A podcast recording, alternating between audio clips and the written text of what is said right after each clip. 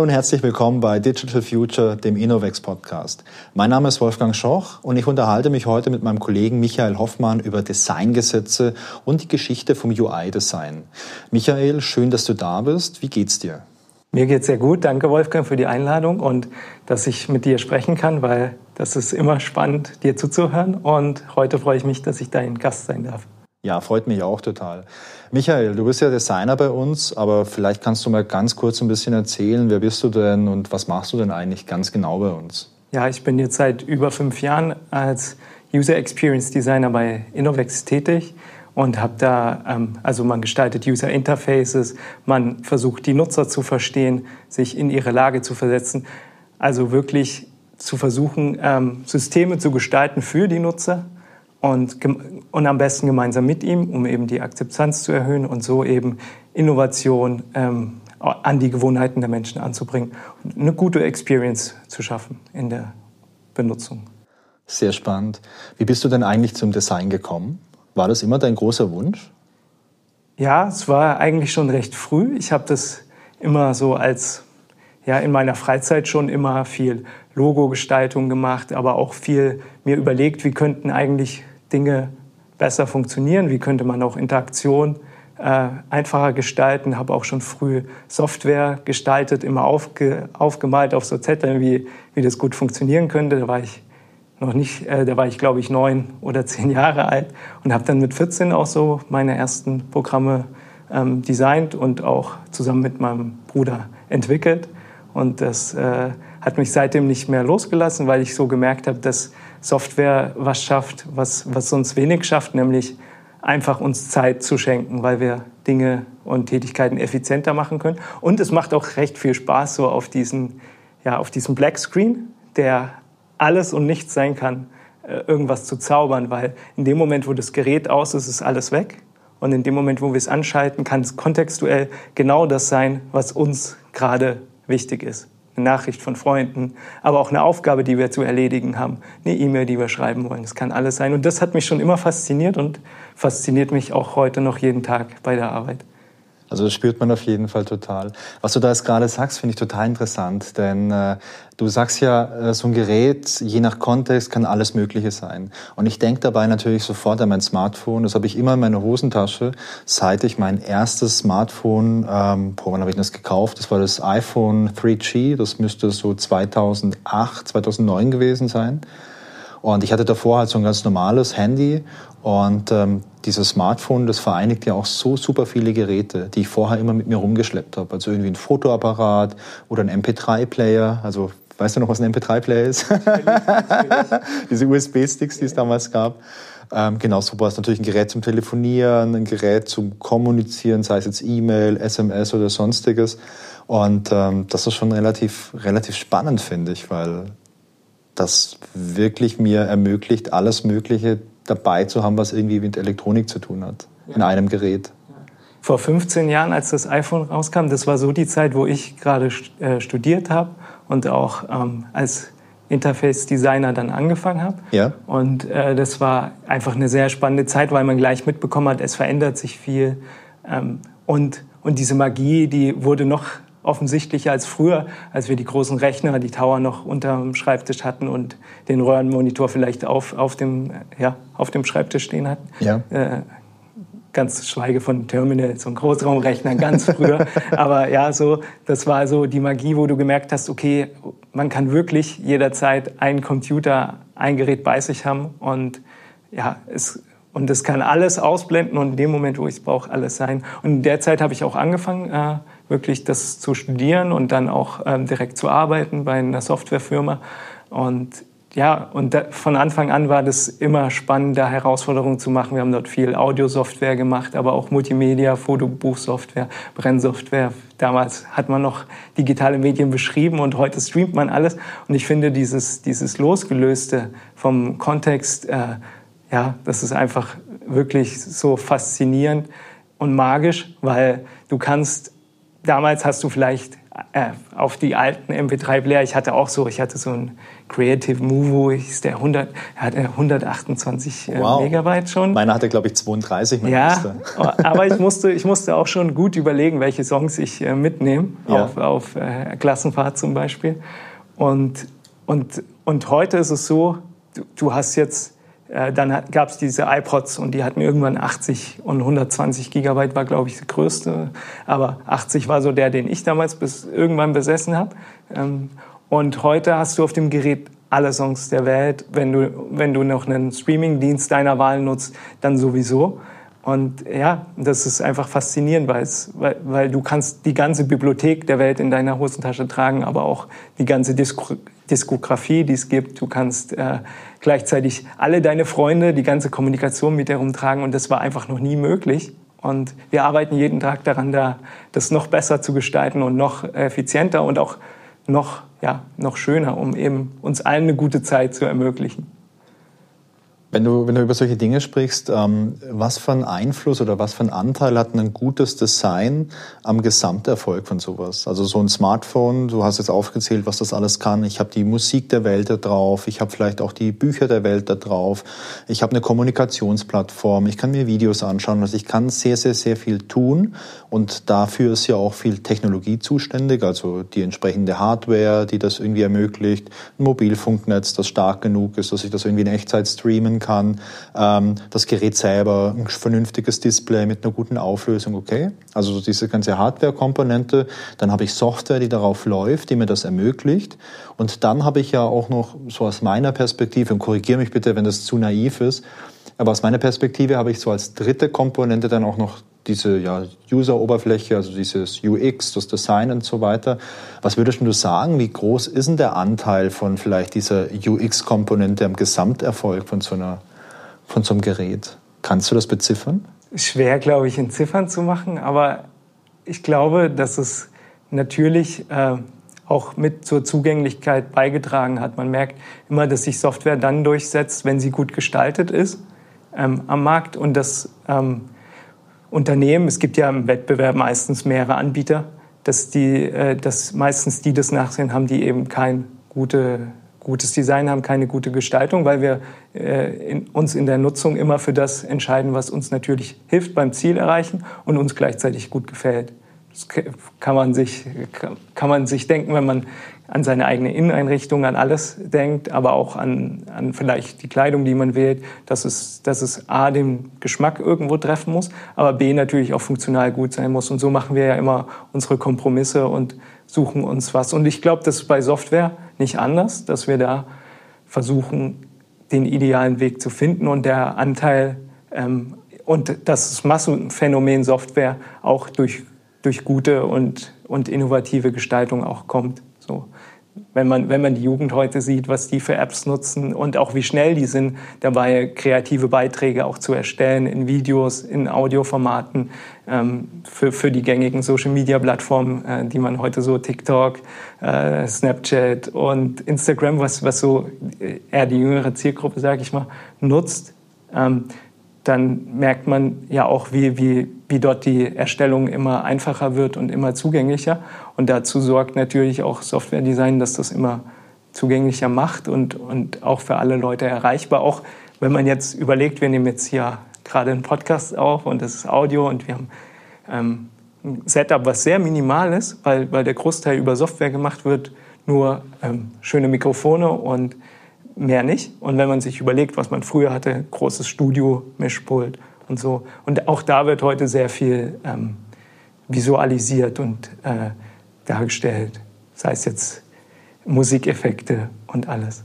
Ja, das stimmt schon. Ein Freund von mir, der macht ein bisschen Musikproduktion und der hat zwar zu Hause auch einiges an Hardware stehen, weil er ein großer Fan ist von so alten Hardware-Geräten, auch so alten Synthesizern und so. Aber der macht sehr viel nur an seinem Laptop. Also der hat da irgendwelche Audio-Software, um Musik zu produzieren. Ich kenne mich da nicht so aus, was das ist.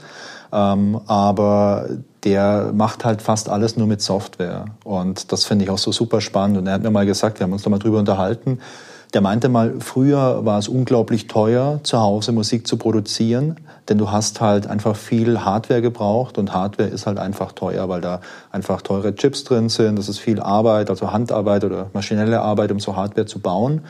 Und heute reicht dir halt für viele Dinge vielleicht einfach dein Laptop, wenn es ein vernünftiges Gerät ist und dann kaufst du dir Software dazu, die aber auch erschwinglicher ist, als sich jetzt für viele tausend Euro Hardware zu kaufen, kaufst dir vielleicht eine Software für ein paar hundert Euro und kannst das selber mitmachen.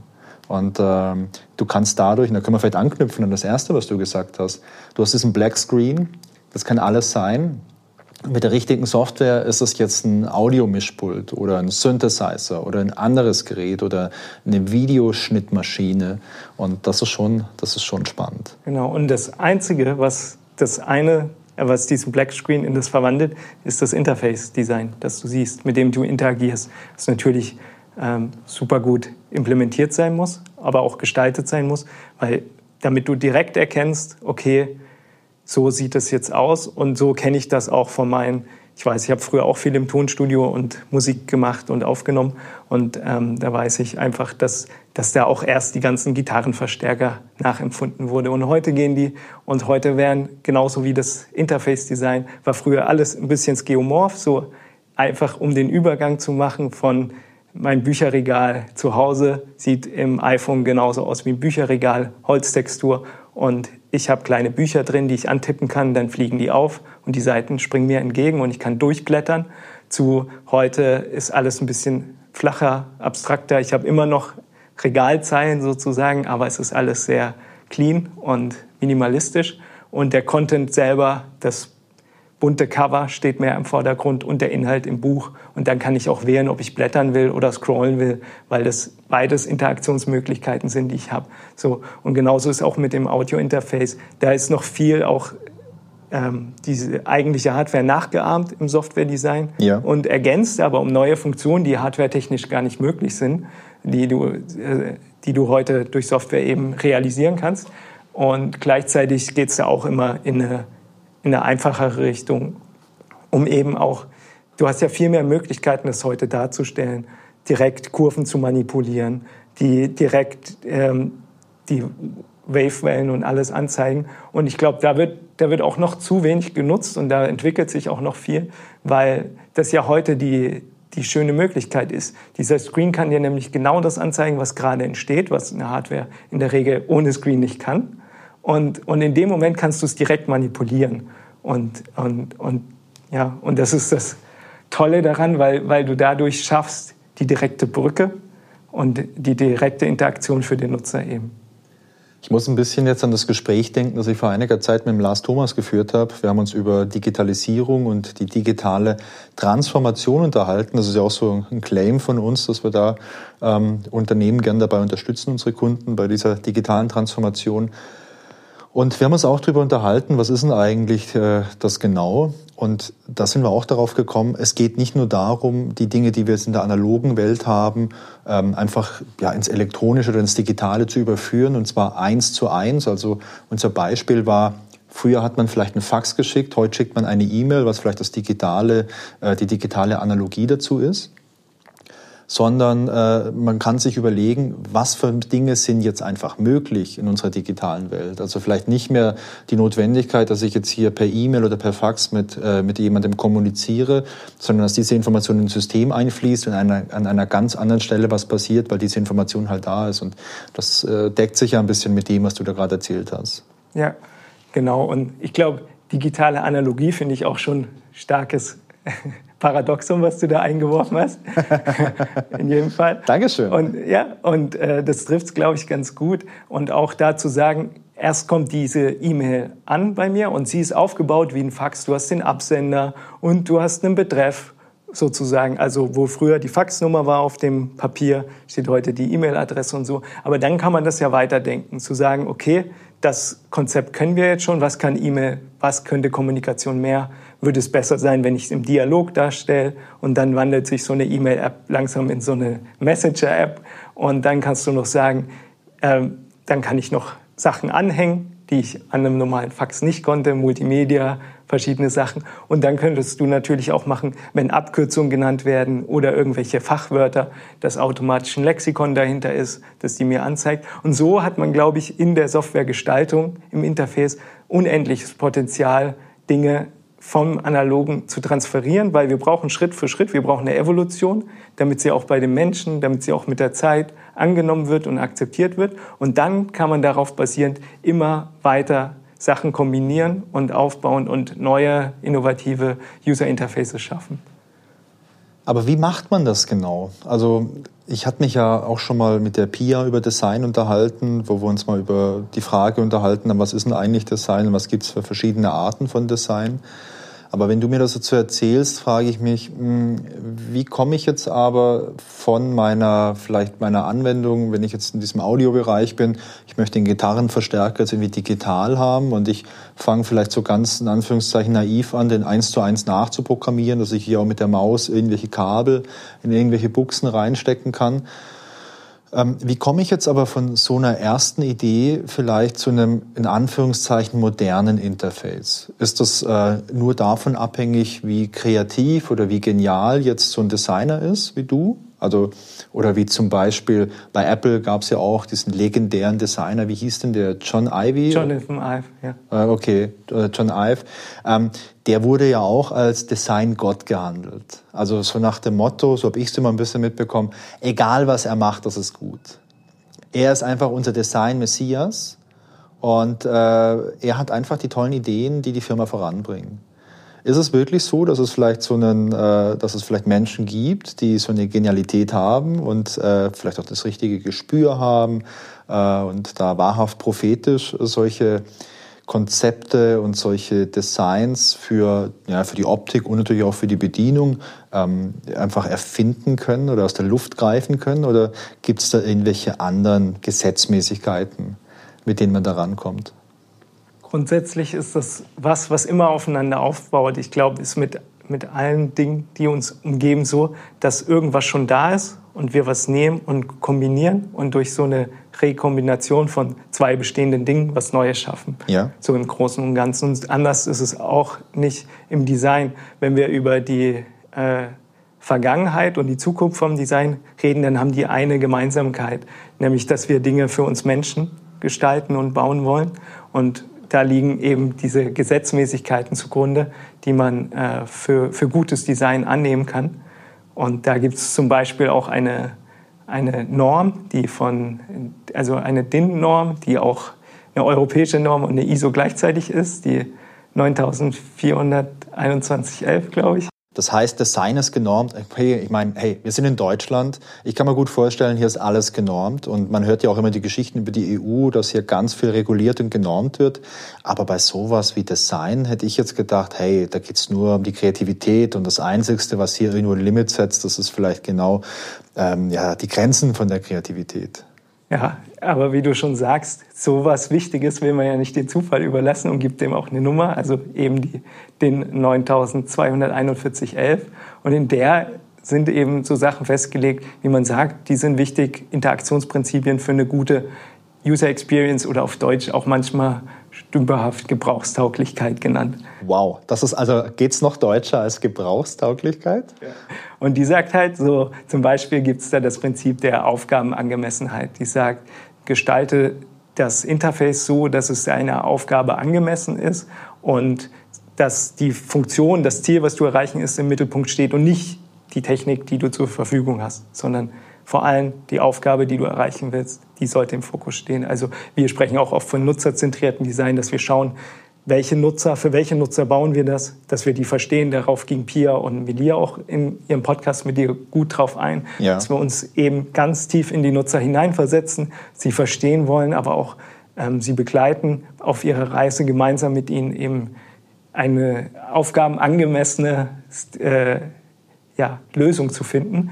Und dann als zweites Prinzip gibt es da auch noch die ähm, Selbstbeschreibungsfähigkeit. Das heißt, das sollte sich möglichst selbst beschreiben und es sollte genau kon kontextuell für dich so viel Information wie nötig haben, aber nicht zu viele, sodass du verstehst, worum geht's, dass es dich äh, schön einfach durchführt. auch die Erwartungskonformität ist da genormt.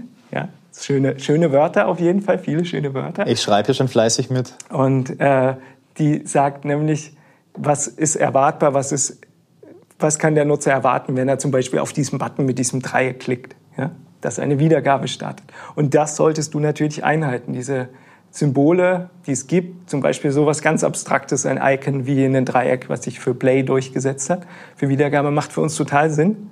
Erwarten wir, unser mentales Modell weiß, wenn ich da drauf drücke, wird irgendwas laut, geht, geht, Musik an oder geht ein Video an. Ja. Und, und das äh, soll auch je nach Kontext erhalten bleiben. Kann natürlich sein, wir haben das Dreieck auf einer anderen äh, Schaltfläche links unten und da steht davor vielleicht weiter. Und dann denken wir nicht, dass da was abspielt, sondern wir denken, wir blättern vielleicht weiter in der Pagination von der Tabelle oder so. Und diese Erwartungskonformität, je nach Kontext, die ist wichtig. Das nächste Prinzip ist zum Beispiel die Erlernbarkeit, die sagt, dass Dinge möglichst einfach erlernbar sein müssen, das heißt, und auch möglichst multidimensional anwendbar. Wenn du einmal gelernt hast, da oben kann ich eine neue E-Mail erstellen, dann kannst du vielleicht, wenn du auf im, im selben Programm auf Kontakte gehst, auch einen neuen Kontakt über dieselbe Schaltfläche, vielleicht mit einem kleinen Plus anlegen. Und wenn du in demselben noch eine Kalendersoftware hast, wo du Termine buchen kannst, kannst du über dieselbe Schaltfläche auch einen neuen Termin erstellen, zum Beispiel. Ah, okay, so je, je, nach Seite, wo du bist. Man könnte natürlich auch so einen kombinierten Fat-Button, also so einen Floating-Action-Button machen oder, oder halt einen feststehenden Button, der je nach Seite dir das und so erlernst du das einmal und kannst es dann äh, mit minimalen Aufwand transferieren und wieder anwenden. Und sowas hast du beispielsweise im Studium gelernt, diese DIN-Norm?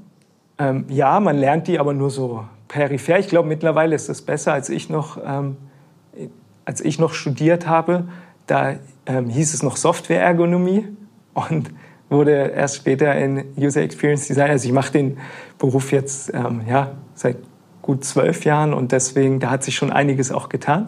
Und mittlerweile, ich finde das immer ganz schön, auch bei den ganzen Studierenden, die wir haben, ähm, dass man da eben mitbekommt, äh, was für tolle Studiengänge es gibt und dass die immer mehr beigebracht kriegen. Aber es könnte auch hier und da noch besser sein. Vieles, das tauschen wir uns im Team aus und ähm, arbeiten da noch dran, eben das ja, sichtbarer zu machen. Weil es hilft natürlich immer so eine Sache, die erstmal subjektiv wahrgenommen wird wie Design auch zu objektivieren und zu zeigen, wir, wir stecken da nicht, es sieht nicht nur wunderschön und toll aus und wir machen nicht nur Dinge schön, sondern wir machen sie auch ähm, besser, gebrauchstauglicher für den Alltag. Wir machen sie ähm, selbstbeschreibend ähm, und dadurch spart der Nutzer viel, viel Zeit und Zeit ist am Ende das, worauf, ja, was, was für uns die begrenzte Ressource überhaupt im Leben ist. Und von daher sehe ich unseren Job schon so äh, als zeitsparend an. Ja, du hast das ja am Anfang schon mal gesagt, so einen kleinen Nebensatz, den ich ganz beeindruckend fand. Du hast gesagt, Software macht dir deswegen so viel Spaß, weil sie uns Menschen Zeit schenkt. Weil wenn die Software gut funktioniert, wenn sie vielleicht eine gute UI hat, äh, kann ich dadurch Aufgaben schneller erledigen und dann bekomme ich einfach mehr Zeit raus, weil ich weniger Zeit verwenden muss für die Aufgabe. Das finde ich echt eine schöne, äh, schöne Motivation, wenn man hier in der Branche arbeitet. Ja, aber Michael, du hast ja auch äh, im Vorgespräch mir gesagt, äh, neben dieser DIN-Norm gibt es auch noch andere Designgesetze und äh, die Folge, die heißt ja auch Designgesetze, wie ich am Anfang schon gesagt habe. Ähm, was hat es denn damit auf sich? Was sind denn das für Designgesetze, von denen du gesprochen hast? Ja, es gibt auch noch neben den, den Normen, wo jetzt noch nur der Vollständigkeit erwähnt, noch andere dazugehören, wie Steuerbarkeit, Fehlerbehandlung und so weiter. Also und äh, auch eine Nutzerbindung zu schaffen. Ja. Ähm, also und daneben gibt es noch die gestaltungspsychologischen Gesetze, zum Beispiel Gesetz der Ähnlichkeit, Gesetz der Nähe. Und was dem zugrunde liegt, ist, dass wir Menschen ähm, alle mit, mit diesem wunderbaren Hirn ausgestattet sind, also unser Gehirn, das versucht ständig ähm, auch zu sparen, nämlich Energie. Ja. Und deswegen versucht es ganz schnell Muster zu erkennen. Und wenn wir neuronale Netze zum Beispiel trainieren, habt ihr ja auch drüber gesprochen, ja. dann, äh, dann funktioniert das ganz ähnlich. Da wird oft Mustererkennung gemacht, dass man versucht ähm, zu lernen, um besser einschätzen zu können, ist das Bild jetzt eine Katze oder ist es ein Hund? Und, und in dem Fall hat man äh, ganz viel Mustererkennung. Unser Hirn arbeitet genauso. Ähm, deswegen ist ja auch die Verbindung zwischen den Themenfeldern so. Und es sagt einfach, wenn ich Dinge, die ähnlich aussehen, wahrnehme, dann gruppiere ich die automatisch. Dann sage ich, das ist für mich, gehört das zusammen. Und wenn ich Dinge habe, die nah beieinander sind, dann gehören die für mich auch zusammen. Schiebe ich jetzt das eine Objekt zu dem anderen, gehört es plötzlich zur anderen Gruppe. Zum Beispiel die Kaffeetasse zum, äh, zum Tee, also zum Teekaraffe, dann gehören die zusammen. Schiebe ich die Kaffeetasse aber zu, zu der anderen Wasserflasche, dann würde ich vielleicht denken, dass das zusammengehört. Wenn es jetzt ein Glas ist, was neutraler gestaltet ist, noch, äh, noch eindeutiger, weil wir sonst denken, okay, das ist nämlich das Nächste, dass wir natürlich, da gibt es auch dieses Form follows Function, dass wir sagen, okay, wenn wir eine Form gelernt haben, die eine Funktion ausführt, dann erwarten wir die auch wieder. Und und da gibt es ganz viele so Gestaltgesetze, die eben darauf basierend aufbauen und mir sagen, als Nutzer ähm, nehme ich das wahr. Und ja, da gibt es auch Behavioral Design, nennt man das, dass man eben das Verhalten ähm, steuern kann. Und da gibt es ganz, ganz viele Effekte, die, die mir dann auch anzeigen, ähm, also was du da sagst, ist, ähm, es gibt aus der Psychologie, aus der Verhaltenspsychologie Erkenntnisse über äh, die Art und Weise, wie wir Menschen denken. Und diese Erkenntnisse, die überträgt man jetzt ins Design und versucht, äh, sich diese Erkenntnisse irgendwie ja, zu nutzen. Und was war das Erste, was du gerade erwähnt hattest? Das Gesetz der Nähe? Wo, wo es darum geht, dass irgendwelche Objekte, wenn die irgendwo nah beisammen sind, als gemeinsam erkannt werden. Was könnte denn das dann sein bei einer, beim Benutzer, bei einer Benutzeroberfläche? In der Benutzeroberfläche schaffe ich das immer. Also das ist eines der wichtigsten Gesetze, ja. weil, ich, weil ich dadurch Kontext mache und Dinge zusammenbringe. Wenn, nehmen wir mal wieder unser Beispiel E-Mail-Programm, weil ich glaube, dass es sehr geläufig ist oder Messenger ja. ähnlich. Ähm, da habe ich dann verschiedene Zeilen und da steht ein Datum, es steht vielleicht ein Betreff, also eine Titel. Ja. Und es stehen die ersten Zeilen und vielleicht ist noch ein Bild daneben und ein Name, von wem die Nachricht kommt. So. Und in dem Moment, wo das zusammen platziert ist, weiß ich, okay, dieser dieser Absender gehört zu der, zu der Nachricht. Würde ich jetzt den Absender weiter nach unten verschieben, würde ich schon denken, er gehört zur nächsten Nachricht. Mhm. Woher weiß ich, ob der Absender zu der Nachricht darüber oder darunter gehört? Das weiß ich durch das Gesetz der Nähe. Dadurch, dass sie nah beieinander sind. Man kann auch mit Trennern arbeiten, aber oft wird auch nur mit Spacing, also mit Freiräumen gearbeitet, um Dinge zu trennen. Aber ich weiß einfach durch die Nähe, das gehört zusammen. Und äh, und kann so sagen, okay, diese Nach dieser Absender gehört zu dieser Nachricht und eben nicht zu der links daneben oder oben darüber. Das heißt, wenn ich in meiner Software, sei es das E-Mail-Programm oder irgendwas anderem, verschiedene Informationen habe, die irgendwie zusammengehören oder irgendwelche Bedienelemente, die vielleicht sich auf gleichen Bereich irgendwie beziehen, dann kann ich die einfach ein bisschen gruppiert irgendwo platzieren. Und dann sehe ich, okay, hier sind drei Buttons und noch äh, zwei Schieberegler und die stehen aber nah beisammen und äh, es gibt dann schon deutlich sichtbaren Abstand zu anderen Buttons, zu anderen Anzeigen etc., so dass ich als Mensch wahrnehme, okay, hier kann ich an diesen Bedienelementen eine Sache irgendwie einstellen, eine andere Sache stelle ich hier ein und ich muss das jetzt nicht vielleicht, weiß nicht, in eine Tabelle reinpacken oder mit dicken Linien irgendwie in so Bereiche abtrennen, damit ich sehe. Genau, genau das ist es, äh, hast du schön, schön beschrieben. Auch, dass man eben weiß, diese, dieser Slider oder dieser, diese Input-Methode gehört eben zu dieser Eigenschaft. Und wenn ich den dann bewege, dann ändert sich eine Zahl, die da nah dran steht, dann weiß ich, die gehört dazu. Ändert sich woanders eine Zahl, dann würde ich vielleicht in dem Moment auf, äh, aufgrund eines anderen Gesetzes sagen, okay, Gesetz der gleichen Richtung, das äh, ändert sich in der gleichen Richtung, ändert sich woanders ein Schieberegler mit, dann würde ich sagen, okay, der Schieberegler oben hat zum Beispiel Einfluss auch auf die Eigenschaft unten könnte jetzt sein, dass du oben eine komplette Farbpalette hast und die schränkst du ein und unten tauchen dann, verschwinden dann einige Farben oder so in der Interaktion ähm, als Beispiel. Und, und durch die Nähe kann ich das einfach ganz klar schaffen. Und das Schöne, was ich, äh, was ich immer ganz lustig finde, ist, dass, dass ähm, du eine Informationshierarchie schaffst und in dem Wort Information steckt finde ich schon das drin, dass du Dinge einfach in eine Formation bringst. Ah. Du bringst nämlich die Daten in eine Formation und dadurch wird aus Daten eine Information. Und, und, das, äh, und genau das macht das Gesetz der Nähe und auch Ähnlichkeit, dass du sagst, okay, dieser Block, Absender, Titel, Text wiederholt sich und dadurch hast du diese Informationshierarchie geschaffen und du weißt auch, okay, der Titel ist groß, der Text ist klein und dadurch hast du ein wiederkehrendes Muster, das dir eine Information gibt, nämlich nicht nur Daten, die losgelöst sind wie Versenddatum, irgendeinen Text, irgendeinen Titel, so, sondern eine Information, die du aufnehmen kannst. Ah, Wolfgang hat mir was Wichtiges mitgeteilt vor fünf Minuten. Das heißt also auf das Beispiel bezogen, wenn wir jetzt bei dem E-Mail-Programm bleiben, ähm, du müsstest dir natürlich erstmal eine Übersicht darüber verschaffen, was für Informationen überhaupt dargestellt werden sollen. Also das kann ja wahrscheinlich dann irgendwie der Kunde geben und der Kunde sagen, okay, wir hätten gerne in unserem Programm folgende Infos. Und dann ähm, musst du dir anschauen, was gehört denn da überhaupt zusammen? Was für eine Beziehung haben vielleicht die einzelnen Informationen? Und mit dem Gesetz der Nähe kannst du dann festlegen, okay, diese zwei, drei, vier Informationshappen, die gehören zusammen, die muss ich jetzt erstmal irgendwie nah beisammen anordnen, damit der User auch wirklich sieht, das gehört zusammen.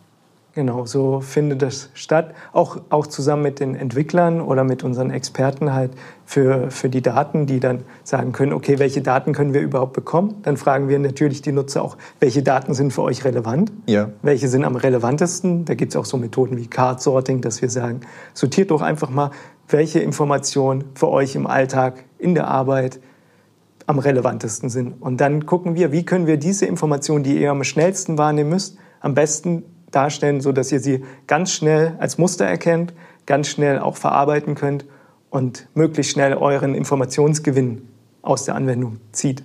Und da sitzt man sich dann am Anfang zusammen mit den Nutzern, mit den Product Ownern, auch mit den Entwicklern und stellt das auf und dann gehen wir in so eine Konzeptionsphase, wo wir sagen, ich glaube, das funktioniert gut, dann testen wir das Ganze mit unseren Nutzern und iterieren das gemeinsam, um eben immer näher an das Ziel zu kommen, ähm, die möglichst beste Informationsbeschaffenheit und Darstellung ästhetisch und funktional an den Nutzer zu liefern.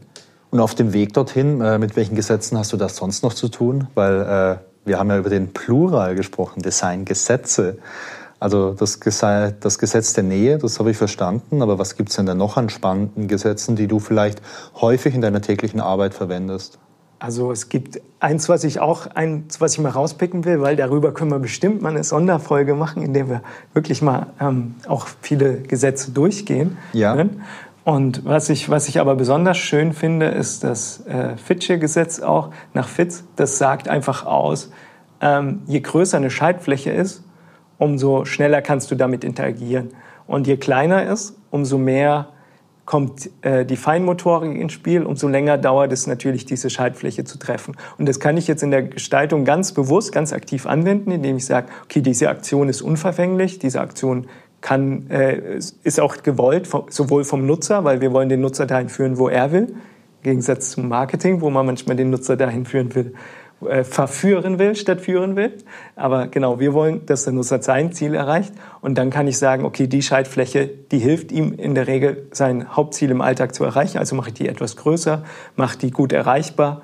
Ähm, und andere Aktionen wie Löschen oder so, die mache ich vielleicht etwas versteckter oder kleiner, um eben nicht aus Versehen alle wichtigen Informationen zu löschen aus einer Anwendung. Und, ähm, und da ist auch bei Touch ganz Ganz gutes Beispiel, zum Beispiel, wenn der Button richtig groß ist, kennt man bei so Maschinen, da ist so ein großer roter Alarmbutton, dann kann ich das super schnell draufhauen, weil es ist in dem Moment, Fitz Gesetz, ist in dem Moment wichtig, einfach die Maschine zum Stoppen zu bringen, diesen roten Button. Zu. Also ein Notausschalter, genau. den es da gibt. Und wenn du jetzt auf dein Smartphone guckst, vielleicht hast du auch diese App zum Musikerkennen, Shazam oder so. Ja. Die, äh, und da ist der Button ganz groß. Warum? In dem Moment willst du einfach nur diese Musik erkennen, die läuft. Und du hast nicht viel Zeit, weil es kann sein, dass du läufst irgendwo vorbei und da gerade die Musik gespielt wird und da wartet niemand darauf, dass, dass die App reagiert hat. Und in dem Moment fängt sie dann an, das zu erkennen. Und dann gibt es ganz kleine Sachen, zum Beispiel ähm, auch auf dem Smartphone, kleine Aktionen, die dann oben, oben links auch noch sind, sodass du möglichst weiten Weg hast und möglichst lang überlegen musst, ist das jetzt die richtige Aktion, lösche ich damit vielleicht was oder schließe ich damit einen Dialog? Ähm, bin ich wirklich schon fertig? So, solche Sachen. Ah, das ist natürlich interessant. Das heißt, wenn ich jetzt wirklich was in Anführungszeichen Schlimmes machen kann, wie jetzt irgendwelche Daten zu löschen, dann will ich das oben links platzieren auf dem Smartphone, weil da auch der Daumenweg oder der Fingerweg lange ist und ich dann vielleicht noch einen Moment länger habe, um drüber nachzudenken. Genau, äh, entweder so oder du könntest natürlich auch woanders, aber es würde nichts dagegen sprechen, das so zu machen.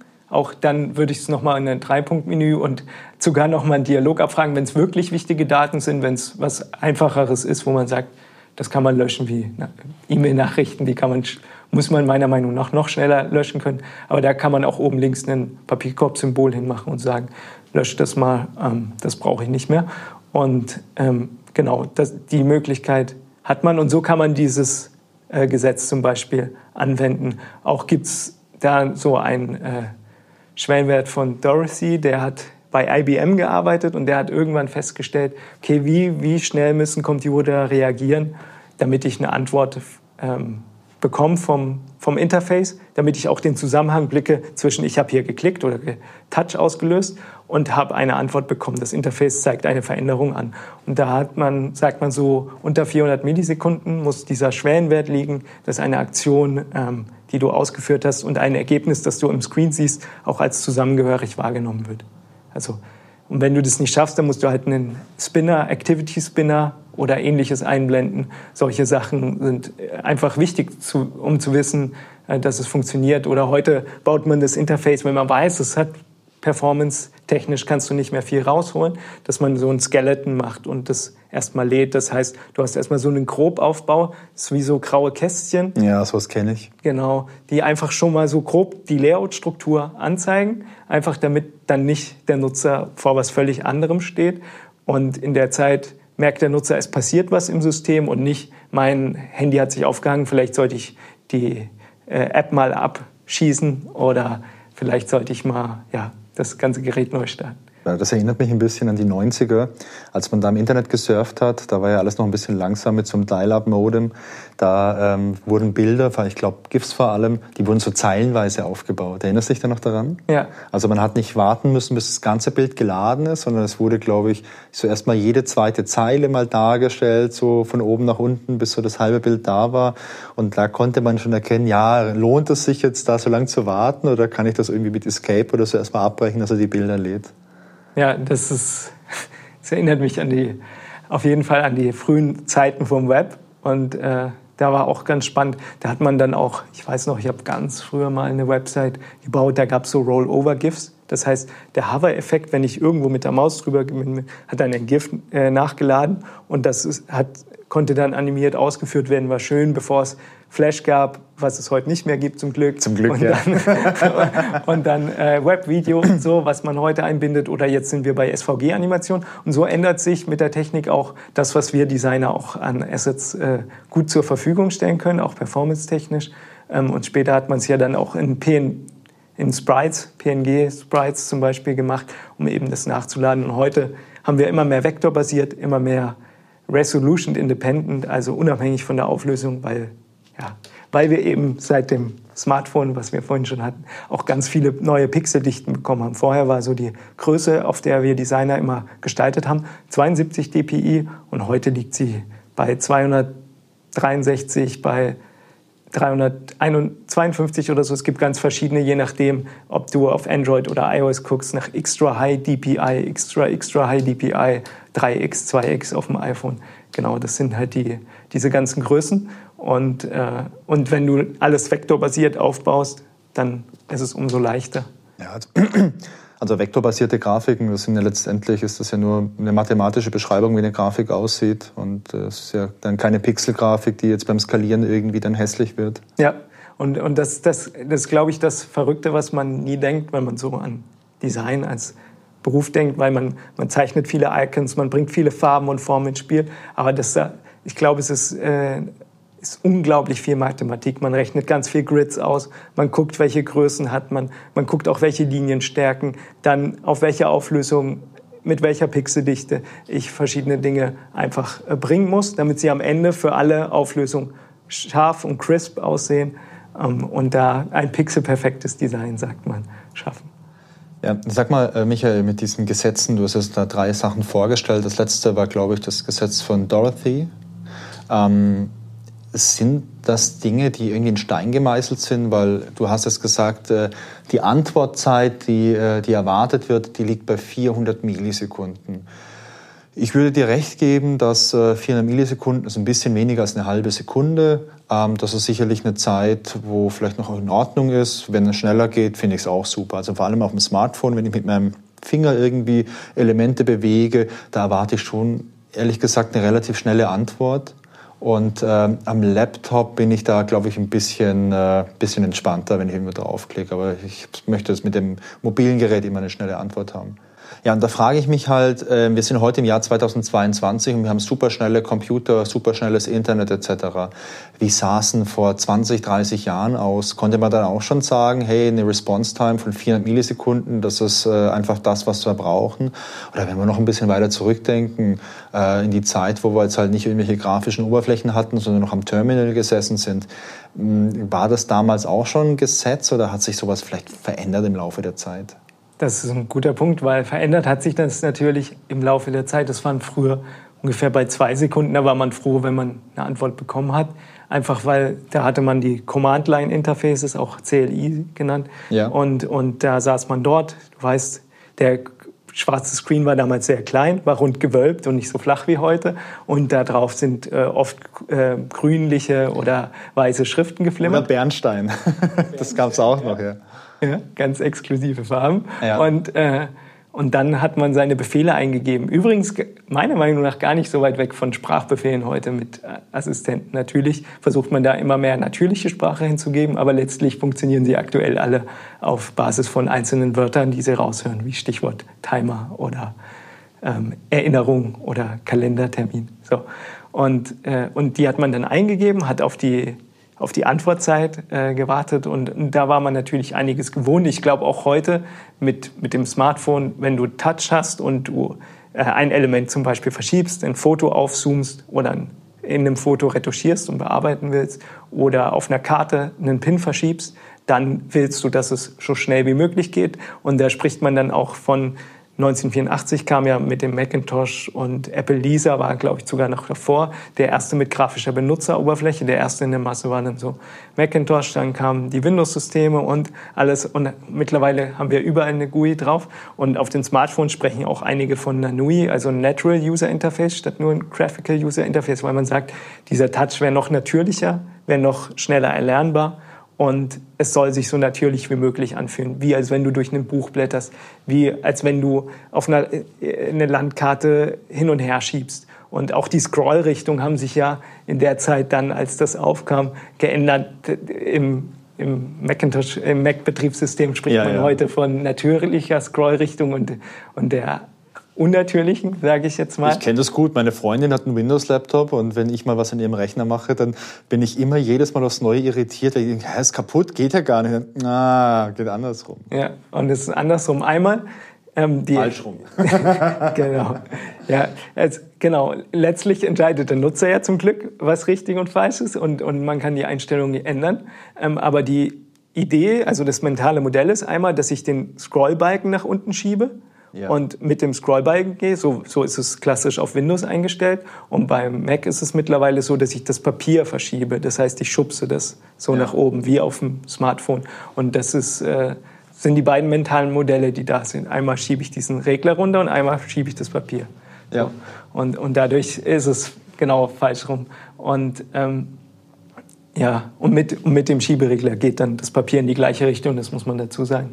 Und äh, ja, und so, so ändert sich das halt. Und es, es gibt ja aber auch ganz viele noch psychologische Gesetze, die zum Beispiel nicht nur sagen, wie groß müssen Schaltflächen sein und wo müssen sie angeordnet sein, sondern auch die Möglichkeit zu sagen, ähm, wie, wie schnell kannst du eine Entscheidung treffen. Wenn ich dir jetzt fünf Optionen gebe, ähm, wie schnell kannst du eine Entscheidung treffen? Und da sagt zum Beispiel Higgs-Gesetz, dass die Zeit, die benötigt wird, um eine Entscheidung zu treffen, steigt ähm, sehr viel mit der Anzahl Komplexität der Entscheidungsmöglichkeiten, fast exponentiell.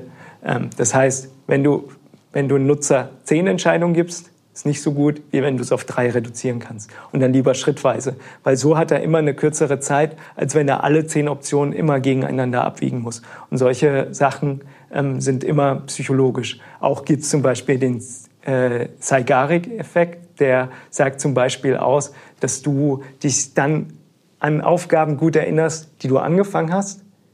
Ähm, und die, wo du länger gebraucht hast, an die kannst du dich besser erinnern. Und gleichzeitig hast du auch den Drang, wenn du so einen Fortschrittsbalken siehst, die dann fertig zu machen. Das heißt, als psychologischer Effekt, was gemacht wird, ist, wenn du dich irgendwo angemeldet hast, steht der erste Haken schon da und steht, Anmeldung hast du schon mal gemacht. So, weil das führt dazu, dass du weitermachen willst, psychologisch gesehen. Wohingegen, wenn noch gar nichts angefangen wäre, du nicht so, du, du hast nämlich das Gefühl, ich bin ja schon einen Schritt gegangen und das will ich nicht verlieren, also mache ich es zu Ende. Und äh, da gibt es auch eine ähnliche Regel, zum Beispiel die Zielgradienteneffekt, der sagt, äh, dass die Tendenz, je näher durch ein Ziel kommst, umso schneller willst du es dann beenden. Das heißt, dass du es so aufbaust, dass du nach hinten raus immer kleinere Erfolgserlebnisse hast und nicht was Großes, weil wenn du was Großes hast, psychologisch am Ende, noch ein Riesenformular, dann äh, bringt es dich dann eher dazu zu sagen, ach, das breche ich jetzt doch ab, so, obwohl ich schon weit bin. Und das, deswegen ist wichtig, große Sachen am Anfang, aber schon die ersten Schritte vorgeben und am Ende immer schneller. Und so gibt es ganz, ganz viele ähm, psychologische Gesetze, wie, die auch in Studien alle nachgewiesen wurden, ähm, die einfach beschreiben, wie, ja, wie man Menschen dazu äh, unterstützen kann, ihr Ziel zu erreichen, so sage ich mal. Natürlich gibt es das auch im Gegenteil als Dark Pattern, wenn man eben Menschen dazu bringt, was zu tun, was, was sie selber gar nicht wollen. So. Aber wir, wir sind natürlich auf der hellen Seite der Macht und setzen äh, die Sachen immer im Sinne des Nutzers ein und wir setzen uns für die Nutzer ein. Zum Glück. Also jetzt gerade, wo du die Dark Patterns erwähnst, äh, das hatte ich vorhin auch schon auf der Zunge, als du von diesen äh, Schaltflächen gesprochen hast. So das klassische Beispiel mit einer großen und einer kleinen Schaltfläche ist ja bei diesem Cookie Consent, wo du sagst, ja, möchtest du zustimmen, dass wir äh, hier deine ganzen Daten bekommen, dich tracken dürfen und wir deine Großmutter äh, auch noch verkaufen dürfen, dann klick bitte hier auf der riesengroßen Schaltfläche und wenn du nicht möchtest, dann äh, musst du erstmal hier in Schriftgröße 1 lesen, was wir ganz unten links links irgendwo geschrieben haben. Und dann kannst du hier bitte klicken. Ja, ich glaube, ähm, das ist ein offensichtliches Dark Pattern und ich ja. finde es auch, dass es sich sehr im Web durchzieht. Ne? Also es gibt einige Seiten, die machen es vorbildlicher, aber die kann man kaum noch auseinanderhalten, weil es halt die Masse nicht so macht. Und äh, mir fällt es da auch immer extrem auf, wie, wie alle einen dazu bewegen wollen, möglichst viele Daten preiszugeben. Und ich glaube, dass da jetzt auch aktuell eine Gesetzesentwicklung ist, die das ähm, auf europäischer Ebene untersagen wird. Ja, finde ich super. Also ich glaube nach, also vielleicht bin ich auch ein bisschen altmodisch oder so, aber ich glaube, wenn man eine sehr gute Dienstleistung oder ein sehr gutes Produkt hat, dann sollte das auch ausreichend sein, um erfolgreich am Markt zu bestehen. Ja, und ja, auf jeden Fall muss da was getan werden. Ich glaube auch so Dark Patterns, ähm, dass, die, dass man die auch gut also aufzeigen muss, weil alle Sachen musst du immer im Sinne des Nutzers einsetzen und nicht in, in dem eigentlichen, deinem eigentlichen Interesse. Und wenn sich das, du musst den Nutzer dazu bringen, dass, dass halt, ja, wenn du was, wenn du schon ihm was verkaufen willst, dann kann es nur funktionieren, indem er auch überzeugt ist davon und ansonsten wird es eh nur Ärger geben, wenn er dann irgendwas abgeschlossen hat, was er nicht wollte. Ja, also es gibt, äh, es gibt einen Twitter-Account, der immer so zu Dark Patterns, was twittert, dann immer Beispiele bringt. Ich glaube, der heißt auch Dark Patterns oder so. Den kann ich auch mal verlinken. Äh, da sind manchmal wirklich hanebüchene äh, Beispiele dabei. Und das nicht nur von irgendwelchen kleinen Websites oder so, sondern teilweise auch von sehr, sehr großen Unternehmen, die da Sachen haben, die wirklich sehr, sehr absurd sind. Also auch wenn es um so Einverständniserklärungen geht für Newsletter oder so, wo immer standardmäßig entweder standardmäßig angehakt ist, dass du den haben möchtest, oder, das habe ich neulich selbst mal gesehen, dass man anhaken konnte, wenn man den nicht haben möchte. und äh, das sind so Dinge, wo ich mir manchmal denke, ja Leute, wenn ihr es echt so nötig habt, dann habt ihr es auch gar nicht verdient, dass ich bei euch irgendwas kaufe oder so. Sehr guter Punkt. Und in dem Zuge kann man auch sagen, Paul Watzlawick, der hat mal gesagt, man kann nicht nicht kommunizieren. Das heißt, man kommuniziert immer und man sendet auch immer eine Botschaft aus. Und deswegen ist auch wichtig, diese Macht, die das Design und die Gestaltung da mit sich bringt, einfach gut zu nutzen und gut einzusetzen, um und eben mit guten User Experience Experten ähm, da zu Werke zu gehen, damit man eben die richtige Botschaft an die Leute bringt, weil in der Kommunikation so viel, so viel Macht steckt und ja, viele Dinge. Also Finde ich absolut. Ich meine, äh, Kommunikation äh, hat natürlich immer einen Impact auf dich und du kannst immer Menschen manipulieren. Und egal was wir tun, es beeinflusst ja immer und es manipuliert immer die Menschen in, äh, in unserem Umfeld oder unsere Zielgruppe. Und ich glaube, das, was ich schon klar machen muss, dass das eine gewisse Verantwortung ist. Und wenn ich jetzt eine E-Mail-Software habe und diese Beeinflussung oder diese Manipulation besteht darin, dass äh, die Leute, die die Software nutzen, da vielleicht einfach äh, fünf Klicks weniger haben und vielleicht äh, einfach schneller die Informationen erfassen, dann ist das ja auch eine gute Sache. Oder wenn ich einen Online-Shop habe und äh, mein Design ist so äh, ausgerichtet anhand von deinen psychologischen äh, Grundlagen und Gesetzen, die du hast, dass ich viel schneller die Produkte finde, die ich möchte, dann ist es sicherlich auch in gewisser Hinsicht irgendwo eine Beeinflussung und es sorgt vielleicht auch dafür, dass ich in diesem Online-Shop mehr kaufe weil ich äh, sage, hey, jedes Mal, wenn ich in dem Online-Shop bin von Michael, hey, das ist echt schlimm. Jedes Mal kaufe ich irgendwas, obwohl ich gar nichts brauche. Aber da gibt's so tolle Sachen. Und ähm, ich finde da jedes Mal was Schönes. Ja klar, dann ist es natürlich auf der einen Seite für mich vielleicht schlecht, aber es begeistert mich ja, deswegen äh, gehe ich ja immer wieder in deinen Online-Shop und kaufe da irgendwas. Da finde ich das auch echt super. Und was ich auch spannend finde, ist jetzt, ähm, also mir war das mit diesen mir war das nicht klar, dass jetzt so viele psychologische ähm, ja, Gesetze verwendet werden im Design. Aber mir ist natürlich schon klar, dass, dass viele Leute jetzt aus den dunklen Ecken des Internets sowas natürlich auch nutzen. Also gerade auch die Leute, die jetzt so ganz viel so SEO-Optimierung machen, mit irgendwelchen verrückten Sachen sich auf irgendwelche Seiten locken wollen, ähm, die nutzen ja wahrscheinlich auch solche Prinzipien. Ja, also genau. So Spammer und, und so weiter. Und die kennen die oft besser als viele. Manche Sachen werden auch intuitiv gemacht und deswegen schauen wir auch, dass wir möglichst das immer auch zu unseren Kunden kommunizieren. Was steckt genau dahinter mhm. ähm, für die Projekte und was, was haben wir uns alles dabei gedacht? Welche äh, Grundlagen liegen dem zugrunde, um eben zu zeigen, da steckt so viel Potenzial drin, aber auch so viel, ähm, so viel, ja, so viel Wissen, ähm, damit man eben sagt, okay, das für die gute Sache einsetzen, für das Ziel, ja. das gemeinsame Ziel, was der Nutzer hat, was aber auch das Unternehmen hat, was wir haben. Also das gemeinsame Ziel, ähm, das eben allen dann Freude bereitet. Und deswegen macht man das ja, wenn man dann sieht, mit welcher Begeisterung ähm, die Leute die Anwendung nutzen, die wir gestaltet haben, dann äh, Vorher war noch viel auf Zetteln in ganz vielen Excel-Listen und jetzt ist alles in einer Anwendung, in, auf einer Plattform, die wir gestaltet haben, die responsive auf allen Geräten funktioniert. Und du gehst nach ja, einem Dreivierteljahr Entwicklungszeit gehst du wieder hin und die, die ganze Sache ist produktiv. Und du merkst plötzlich, wie alle sagen, oh, das habe ich früher, habe ich da drei Telefonate gebraucht, ich habe zwei E-Mails geschrieben. Und heute können wir gleichzeitig an derselben Sache arbeiten. Ich weiß genau, was, was kann ich noch machen, um die Aufgabe zu erfüllen, um eben für unsere Endnutzer, unsere Kunden oder Patienten, gerade in dem Klinikbeispiel, wo, wo wir arbeiten, um eben das Beste für unsere Patienten zu machen.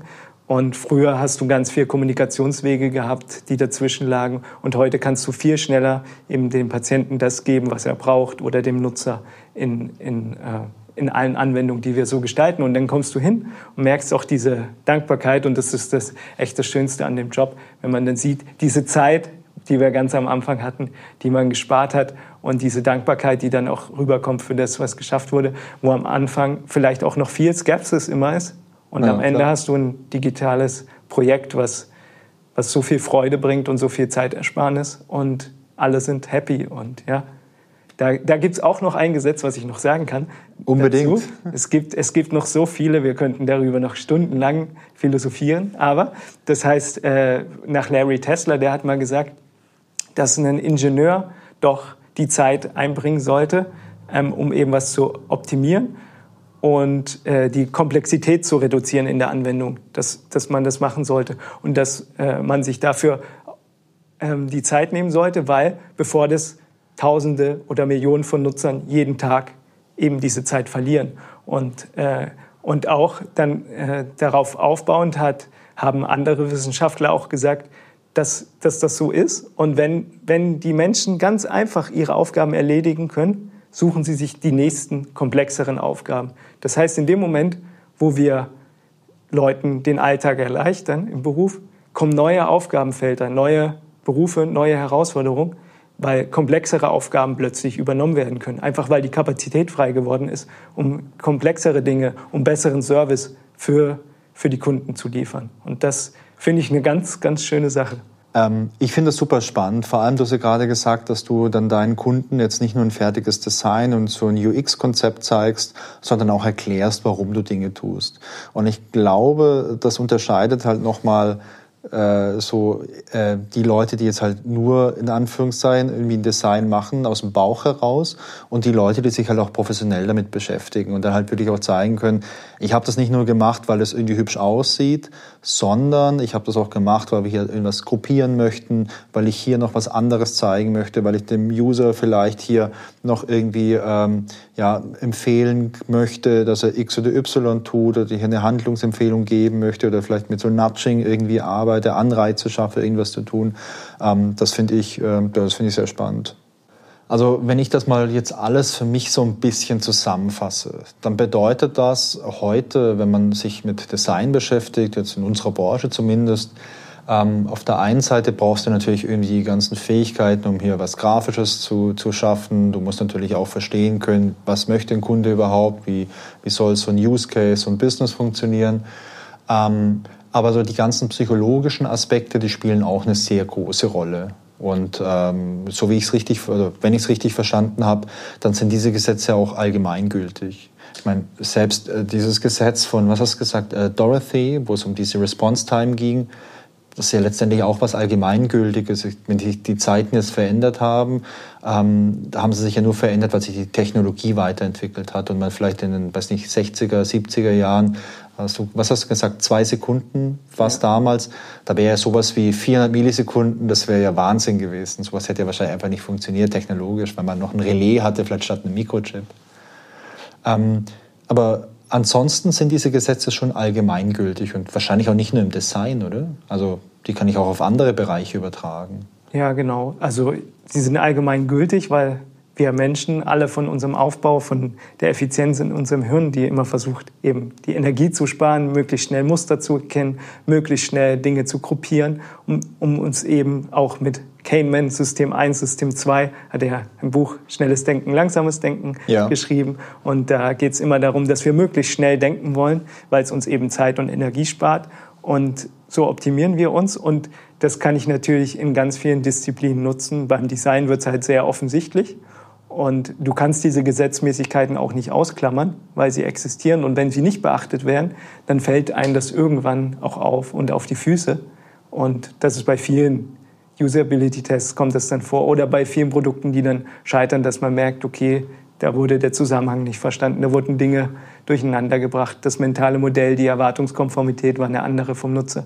Und so greift dann alles ineinander ein und das wird auch, glaube ich, diese Grundlagen werden äh, lange bleiben. Durch die Evolution kann sich natürlich über, über Jahrhunderte etwas noch an der Optimierung ändern. Das werden wir aber, nicht mehr erleben, Michael. Aber, nein, wir werden es nicht mehr erleben. Aber im Großen und Ganzen wird es bleiben. Ja.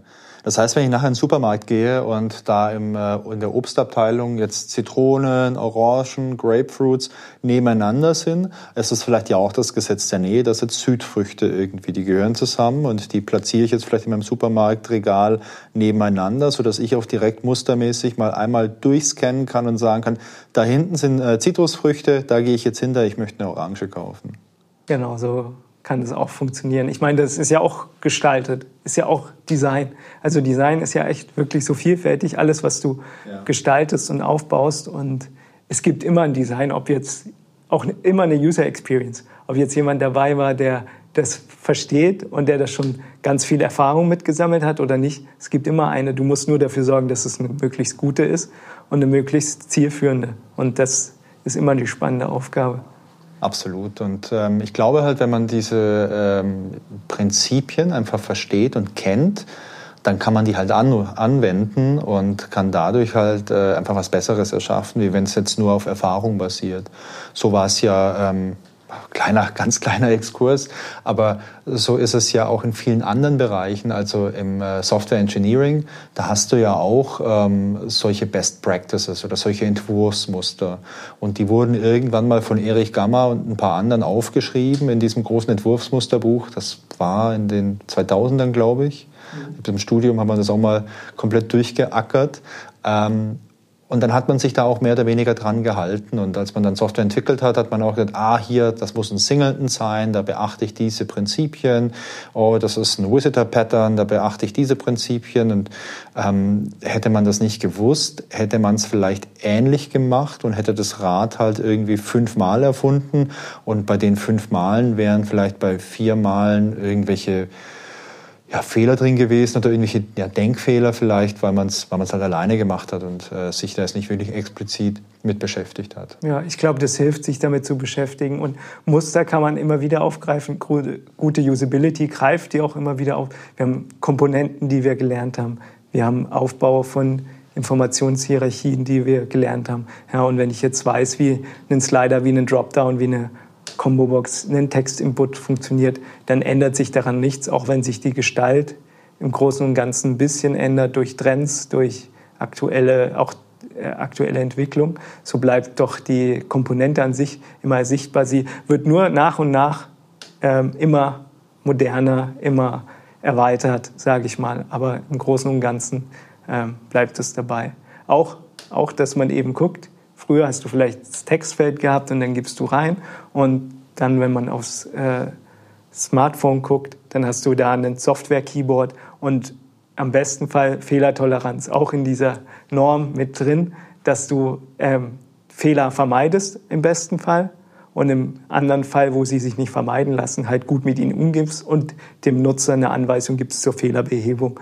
Und in dem Fall ist es so, ich kann das natürlich vermeiden, indem ich ihm auf, auf dem Smartphone einfach das Keyboard mit den Zahlen einblende, dann kann er keinen Text eingeben. Wenn ich da nur eine Zahleneingabe erwarte. Und so kann man in allen Komponenten. Und ich glaube, dieses ganze Wissen und diese ganze Anwendung, die, da hilft einfach auch viel Erfahrung, da hilft auch viel viel Interfaces äh, zu gestalten und viel anzuwenden. Und es macht richtig Spaß, wenn man dann weiß, man, ja, man bringt es dann für alle Nutzer so hin, dass sie ja, möglichst viel Freude haben und möglichst wenig Frustration. Das finde ich generell im Leben immer eine ganz gute Sache. Viel, äh, viel Freude und wenig Frustration, das ist wirklich was Gutes.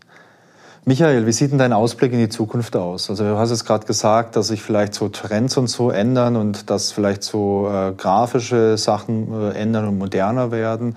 Aber glaubst du jenseits von solchen Dingen, dass es da große Themen im Horizont gibt, die vielleicht in den nächsten paar Jahren relevant werden? Also ich glaube, dass das Thema, was, was eigentlich immer, immer relevant bleibt und dem wir uns immer noch nähern, ist, dass ja, Maschinen immer immer näher an unseren Gewohnheiten heranrücken. Ja, ja. Das heißt, sie gehen davon aus, wo wir, musste ich am Anfang noch viel lernen, wie gehe ich mit einer Tastatur um, mit einer Maus. Wir sind mittlerweile sehr schnell und sehr geübt darin, kam später Touch. So, dann die, die Sprachassistenten mit den Spracheingaben, dann gibt's ähm, Gestensteuerung. Und wenn, wenn du mich fragen würdest, so was ist die Hauptinteraktion der Zukunft, würde ich ganz klar sagen, alles in Kombination, weil es gibt für jeden Anwendungsfall die ideale Eingabemöglichkeit und wenn, wenn wir uns jetzt vorstellen, wir stellen uns einen Timer, dann, wenn wir die Hände voll haben, ähm, weil wir gerade den Kuchen aus dem Ofen genommen haben, dann äh, ist es gut, wenn wir den Sprachassistent dafür bemühen können, sei er in unserer Uhr, in unserem Handy oder steht irgendwo rum. Und wenn, wenn ich aber Zeit habe und ähm, ich will schauen, wie schnell ich jetzt mit dem Fahrrad gefahren bin, dann ist natürlich gut, wenn ich das grafisch sehe und da einen Start- und äh, Stopp-Knopf habe, weil ich in dem Fall vielleicht gar nicht mehr die Puste habe, ähm, zu sagen, ich bin, ich bin jetzt im Ziel. So. Ja. Und, äh, und, und so gibt's für alle den Kontext. Und je mehr wir anbieten an Bandbreite, je mehr Wege nach Rom führen, umso besser ist die User Experience. Weil umso besser kann man situativ auf alle Menschen Bezug nehmen und man redet auch von Universal Design, also ein universelles Design erschaffen, was für möglichst viele Menschen gut funktioniert. Und wenn jetzt ähm, Headsets mit Augmented Reality und Virtual Reality langsam am Horizont äh, kommen und vielleicht die richtige Zeit ist, nach Google Glass mal gespannt, was vielleicht da ähm, in Zukunft auch von anderen Herstellern vorgestellt wird. Und ähm, dann, dann muss man sehen, okay, welche Eingabemöglichkeiten können wir da nutzen oder welche Sachen funktionieren einfach gut, so wie wir sie gelernt haben, zweidimensional. Wo hilft uns was Dreidimensionales wie Körper, menschliche Körper können wir dreidimensional uns gut vorstellen, weil da kennen wir uns, da wissen wir, wo unsere Schulterblätter sind. Aber wenn es darum geht, Daten zu erörtern, dann muss ich natürlich zweidimensional da durchgehen. Auch wenn ich ne, die Möglichkeit habe, 3D zu machen, dann muss ich da immer gucken, möglichst viel äh, Bereiche anzumachen und gleichzeitig aber auch ähm, manche Dinge, die gewohnt sind und einfach gut funktionieren, auch beizubehalten.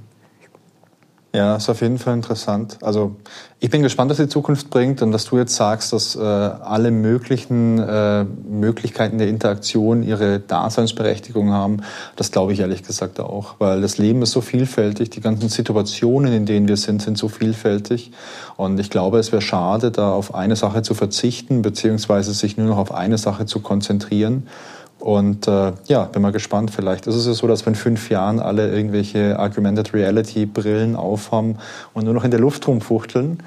Äh, ja, bin gespannt. Wer, wer weiß, also ich glaube mit dem Rumfuchteln vielleicht weniger, ne?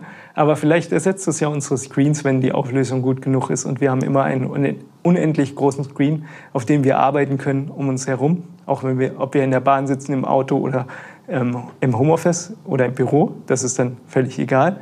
Ähm, und ja, dann kann es wieder Platz sparen und wir uns noch mehr Platz geben. Und das ist genau wie mit diesem Black Screen eigentlich so paradox und gleichzeitig so wahr, weil, weil so viel möglich wird. Und ja, da können wir nur gespannt sein, was da alles auf uns zukommt. Und das Schöne ist, um auch das Zitat wiederzubringen, wir können es aktiv mitgestalten. Und besser als die Zukunft nur vorherzusagen, ist sie zu gestalten. Und da machen wir uns gleich wieder ran. Absolut. Michael, vielen, vielen Dank für deine Zeit und für das tolle, interessante Gespräch. Ähm, ich fand das super cool, mal über das Thema Designgesetze zu sprechen. Das war mir ehrlich gesagt gar nicht so klar, dass man sich derer so stark bedient bei dir im Bereich. Ähm, ja, auf jeden Fall sehr interessant. Danke, dass du da warst, Michael. Ja, vielen Dank für deine Zeit und für das, für das tolle Interview. Es hat sehr viel Spaß gemacht. Das freut mich. Euch vielen Dank fürs Zuhören. Wenn ihr Feedback habt, dann erreicht ihr mich per E-Mail unter podcast.innovex.de. Und ich würde mich natürlich freuen, wenn ihr uns auf den verschiedenen Social-Media-Plattformen mal folgt. Beispielsweise auf Instagram, da heißen wir Innovex Live. Und auf den ganzen anderen Plattformen, da findet ihr uns auch, wenn ihr einfach mal nach Innovex sucht. Ja, ich sage an der Stelle Tschüss und bis zum nächsten Mal.